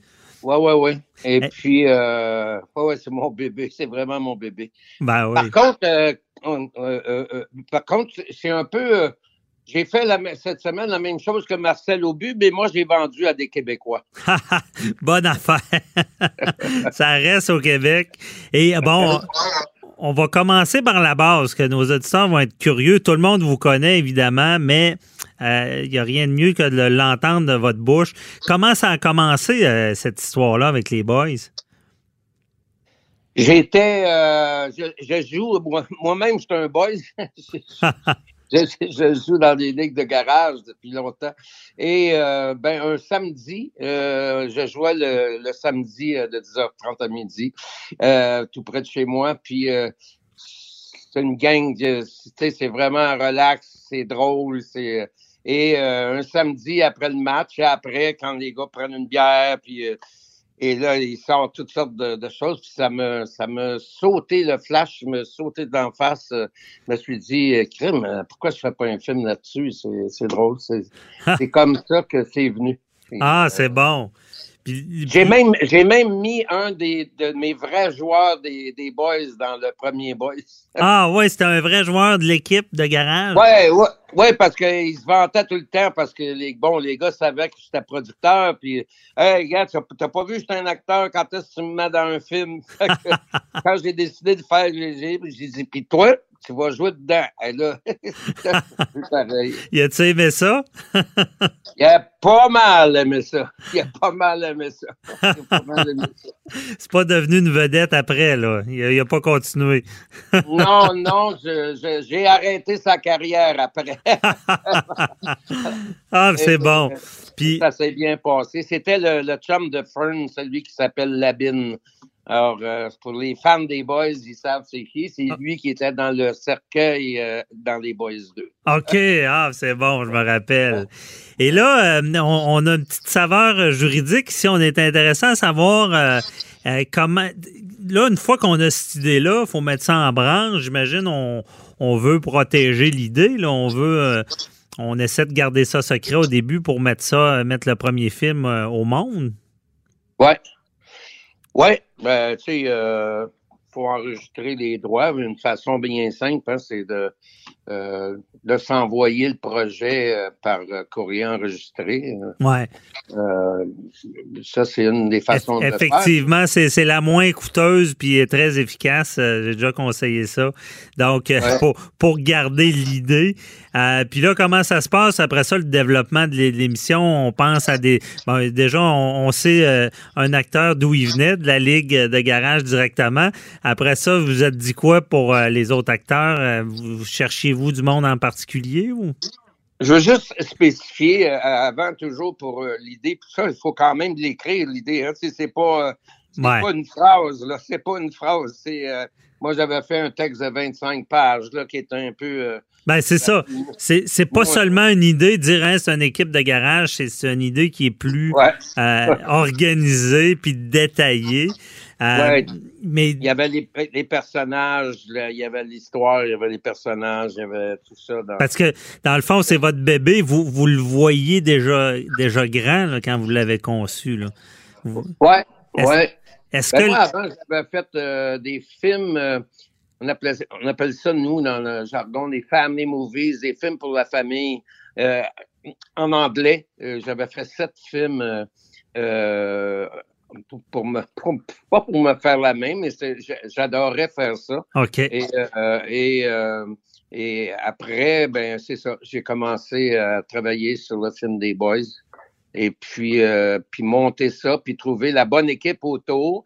Euh, et, et Louis Saya avait fait un film que j'ai que j'ai adoré qui s'appelait euh, qui est Le vol du Sphinx. Euh, non, pas le pas le vol du Sphinx, le, le Sphinx. C'est Le Sphinx avec Marc Messier, euh, Thériault, puis tout ça. Et, euh, euh, et j'ai appelé Louis et lui ai fait lire un scénario que quelqu'un avait déjà écrit suite à mon histoire, mais que euh, que je n'avais pas beaucoup aimé. Et Louis a trouvé l'idée très bonne. Et donc, euh, c'est là que l'histoire a commencé. Et Louis a amené euh, François Camiran et René Brisebois, qui sont en, en gros les, les scénaristes des premiers films des Boys. Euh, en fait, à peu près tous les films des Boys. OK. Et, euh, sauf le dernier qui était une il était une fois les Boys que moi j'ai écrit et réalisé. Là. Mhm. Mais, euh, donc, euh, j'avais vraiment, euh, si on peut prendre un thème de hockey, euh, un jeu de puissance extraordinaire avec Louis, euh, René puis François. Ah oui. Ça a donné ce que ça a donné. tu sais. Ça a donné, est-ce que, question comme ça, est-ce que ce que ça a donné, c'était votre image du départ ou ça a pris une autre direction? Non, non, c'est c'est c'est ce que j'avais en tête, que je visualisais tout le temps. Et puis, euh, ils ont frappé dans le mille. Et puis après, ben, euh, Louis, parce que Louis Saya, c'est quand même un des maîtres de l'humour au Québec. tu sais, euh, il était de l'équipe de, de, de, de Brou, euh, les voisins, tout ça, euh, avec Claude Meunier. Puis Louis a ramassé euh, les comédiens. Là, c'est Rémi Gérard, euh, euh, Marc Messier, Thériault, euh, plein de... Pour la Pierre Lebeau, Pierre Lebeau. euh, fait que c'était comme il allait être le réalisateur, c'est aussi euh, c'était aussi son travail, mais euh, tu sais, il a, il a vraiment fait un, un casting extraordinaire. Ben oui. Et là, moi, j'ai. excuse- Moi, tout ce que je pense, moi, je suis juste responsable de la présence de Patrick Huard et de Paul Hood. OK, c'est très bon. C'est des personnages euh, marquants, pas lourds avec Ouais. les, les statistiques. euh, puis, euh, je vais, je vais, je vais, parlant des acteurs, je vais me gâter un peu, là, à savoir, moi, je, je trouve bien comique Méo, puis Stan, puis ben, tous les autres aussi. Mais Méo, ça vient où de l'ins- l'inspiration de ce personnage-là? Euh, euh, elle est inspirée. euh, disons que quand, quand j'étais dans la vingtaine, euh, j'avais une bande de, de, de chums et puis euh, on se voyait, on avait un, un bar où on, on se retrouvait souvent. OK. Et euh, je me suis inspiré euh, du, du propriétaire de ce bar-là pour euh, Stan et, et euh, de- de- d'un Shylock qui, euh, qui venait souvent à ce bar-là. Ouais. Qui, mais, ça, je nommerai pas les Non, on n'aura pas les noms. Mais on, voit, on voit le portrait très bien, c'est intéressant parce que en plus, il est tellement bien interprété et joué. Et, euh, puis aussi, euh, question mythique aussi pour ceux qui connaissent ça. Euh, la dureté du mental, là, ça, ça vient de où, là? C'est qui qui a eu Ah, cette idée-là? je- ça- ben, la dureté du mental, c'est un fameux euh, monologue euh, écrit par euh, euh, François Camiran, François et, et- et René Brisebois, euh, OK. euh, qui ont pondu ça. Ah, c'est Euh, bon. euh, Ça, et, pour nos auditeurs, ça a marqué le Québec. Là. Ben, ceux qui, ça me surprendrait. Il n'y a, pas- a grand monde qui n'a pas écouté ça.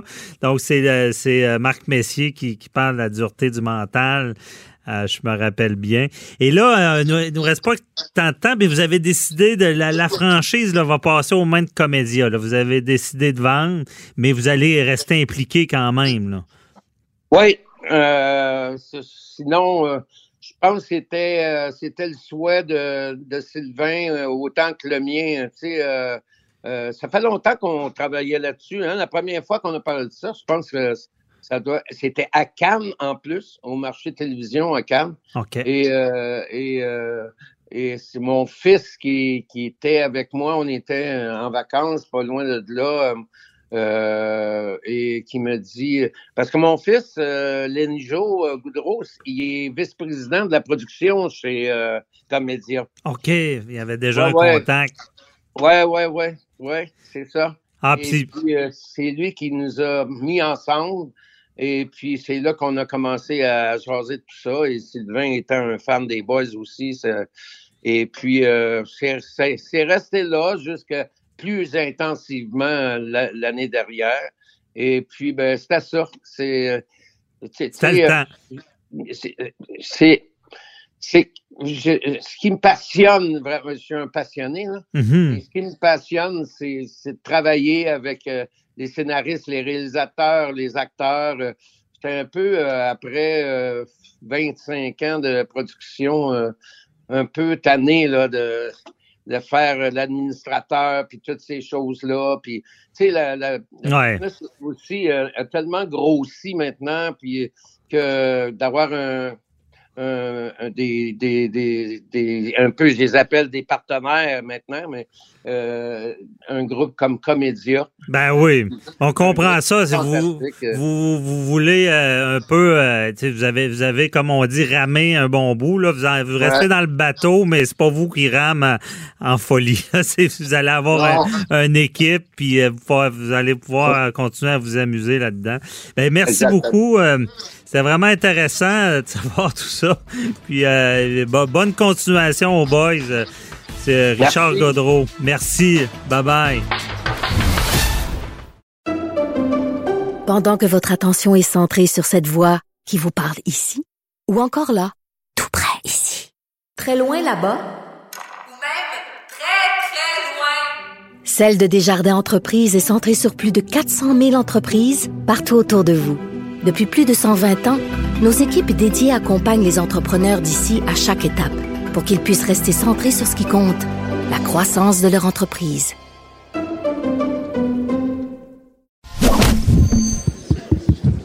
Déclarez-vous solennellement de dire la vérité, toute la vérité et juste la vérité. Avocat à la barre. Avec François-David Bernier.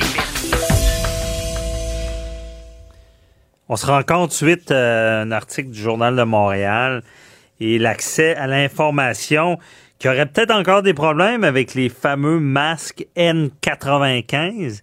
Ces masques-là qui permettent euh, aux gens au front ou même aux, malades de ne pas euh, être euh, contaminés.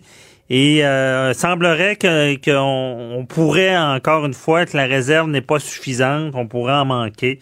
Donc, on voulait en savoir plus sur ce sujet. On en parle avec euh, Maître euh, Paul Brunet, président du Conseil pour la protection des malades. Bonjour. Bonjour.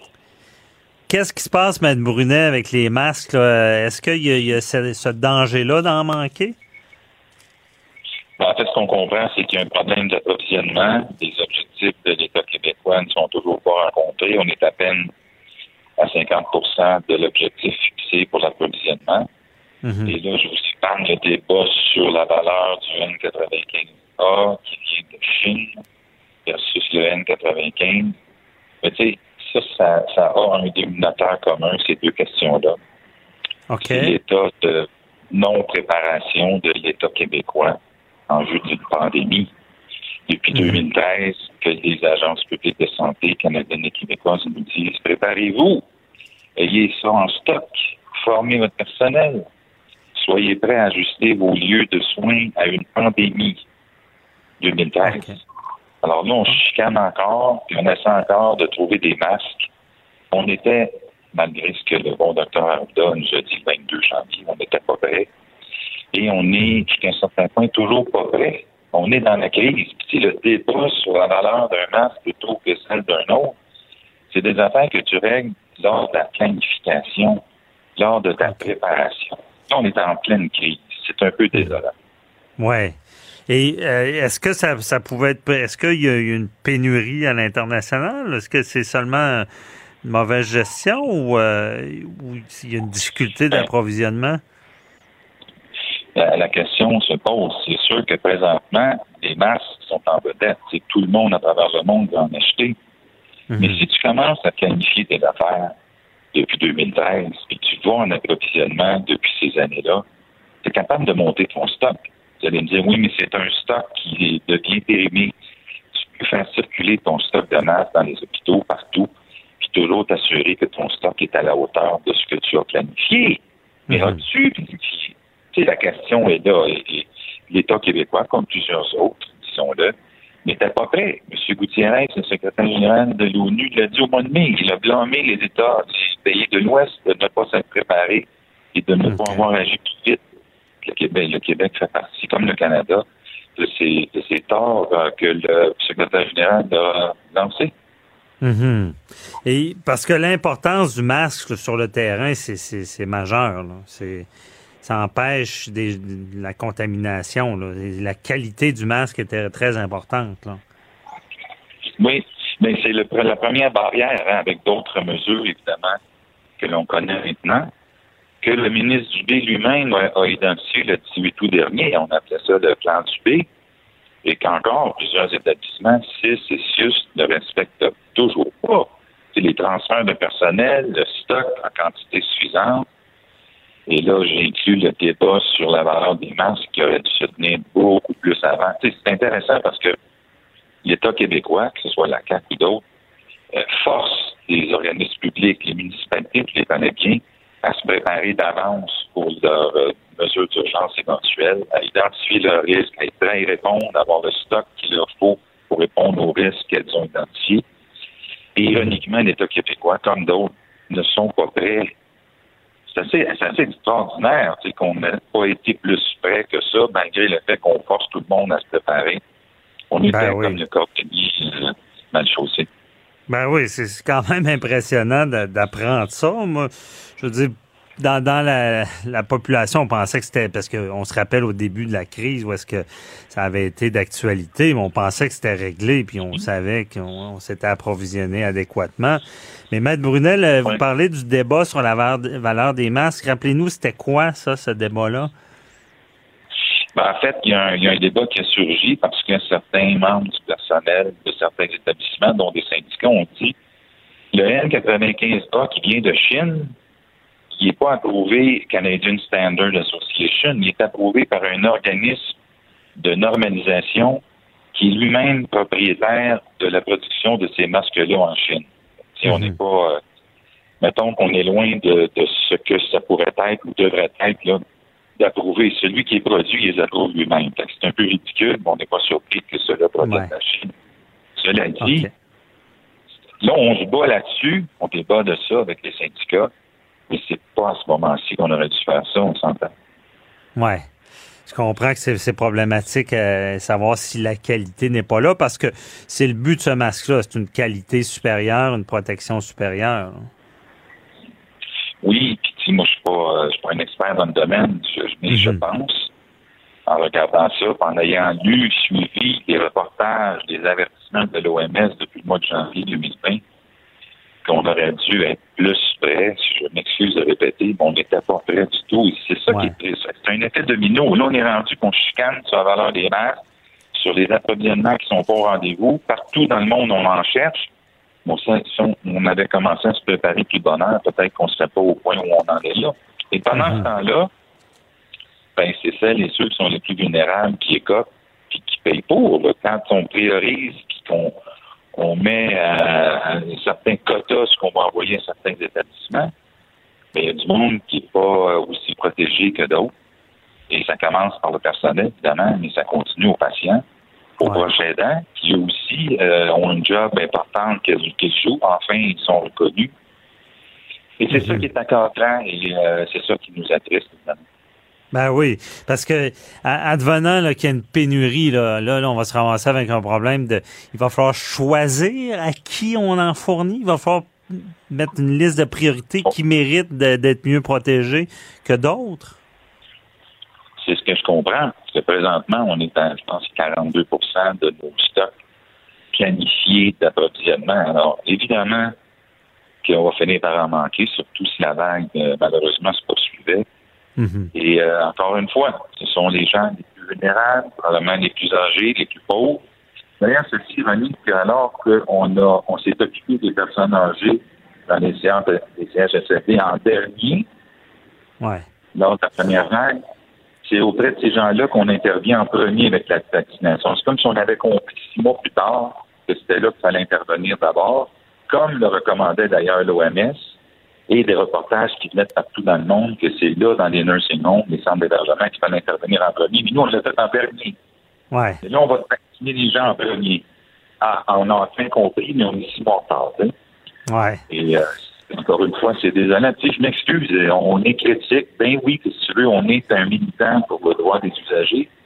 Mais à la mhm. fin de la journée, je pense si euh, les priorités gouvernementales euh, sont celles qui sont discutées là, entre des gens sûrement très compétents, mais qui, assez surprenamment, n'ont pas pris connaissance des reportages et des rapports de l'OMS depuis le mois de janvier.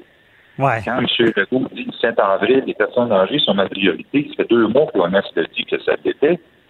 Puis il a commencé à faire tester les personnes âgées dans les CHSLD qu'au mois de mai pour vrai, là, vraiment. Puis même mhm. encore aujourd'hui, vous savez, il y a du personnel qui refuse d'être testé ou d'être vacciné. Parce que ces gens-là ne sont pas, malgré toute la bonne intention qu'ils ont, ne sont pas en train de devenir un des foyers importants de contamination. C'est pour poser la question. Ben oui, c'est un bon questionnement. C'est de ne pas, euh, pas refaire la recette, de s'inspirer d'ailleurs où est-ce que ça s'est passé. Mais rapidement, il, est trop tard pour donner le coup de barre puis s'organiser? Euh?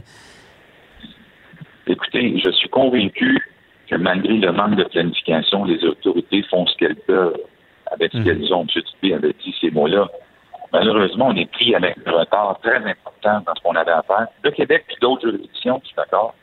Mais en attendant, on est obligé de prendre des bouchées doubles. C'est sûr que dans la course et la crise, ben, on prend des décisions qui parfois peuvent comprendre des erreurs parce qu'on est pressé, qu'on est dans l'urgence. Ouais, c'est sûr, c'est pas la meilleure gestion.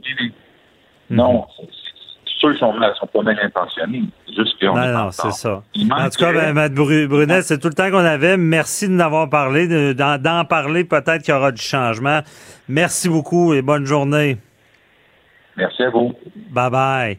C'est tout pour nous aujourd'hui. On va être là demain à même heure, même poste. Et euh, merci à l'équipe, Achille Moinet, Frédéric Monkel, Hugo Veilleux à la recherche, euh, Mathieu Boulet. Et pour ceux qui veulent poser des questions, c'est le temps. Posez vos questions. 187 Cube Radio sur le Facebook. On se retrouve demain. Bye bye. Cube Radio.